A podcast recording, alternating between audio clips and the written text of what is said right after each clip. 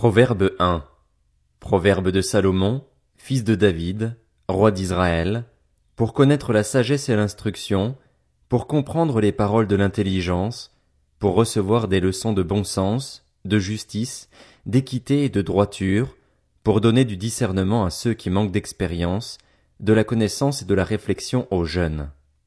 Que le sage écoute, et il augmentera son savoir celui qui est intelligent gagnera en habileté pour comprendre les proverbes et les paraboles, les paroles des sages et leurs énigmes. La connaissance commence par la crainte de l'éternel. Il faut être fou pour mépriser la sagesse et l'instruction. Mon fils, écoute l'instruction de ton père et ne rejette pas l'enseignement de ta mère. En effet, ce sera une couronne de grâce pour ta tête et un collier pour ton cou. Mon fils, si des pécheurs veulent t'entraîner, ne cède pas. Peut-être te diront-ils, viens avec nous. Dressons des embuscades pour verser du sang, tendons sans raison un piège aux innocents. Engloutissons les vivants, comme le séjour des morts. Oui, engloutissons-les tout entiers comme ceux qui descendent dans la tombe. Nous trouverons toutes sortes de biens précieux, et nous remplirons nos maisons de butin. Tu auras ta part avec nous, il n'y aura qu'une bourse pour nous tous. Mon fils, ne te mets pas en chemin avec eux, écarte ton pied de leur sentier. En effet, leurs pieds courent au mal et ils sont pressés de verser le sang.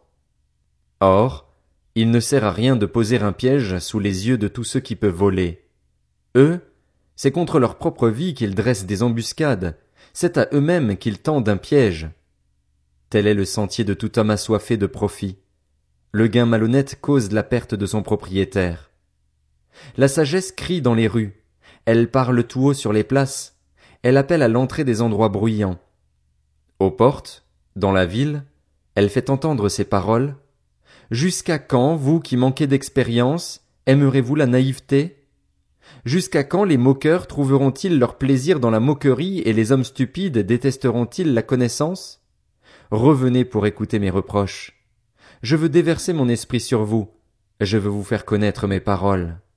Puisque j'appelle et que vous résistez, puisque je tends la main et que personne n'y prête attention, puisque vous négligez tous mes conseils et n'acceptez pas mes reproches, moi aussi je rirai quand vous serez dans le malheur, je me moquerai quand la terreur fondra sur vous, quand la terreur fondra sur vous comme une tempête et que le malheur vous enveloppera comme un tourbillon, quand la détresse et l'angoisse s'empareront de vous.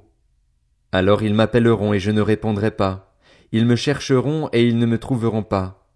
Parce qu'ils ont détesté la connaissance et n'ont pas choisi la crainte de l'Éternel, parce qu'ils n'ont pas accepté mes conseils et ont méprisé tous mes reproches, ils se nourriront du fruit de leur conduite et ils se rassasieront de leurs propres conseils. En effet, l'égarement de ceux qui manquent d'expérience les tue et l'insouciance des hommes stupides provoque leur perte. En revanche, celui qui m'écoute habitera en sécurité. Il vivra tranquille et n'aura à redouter aucun mal.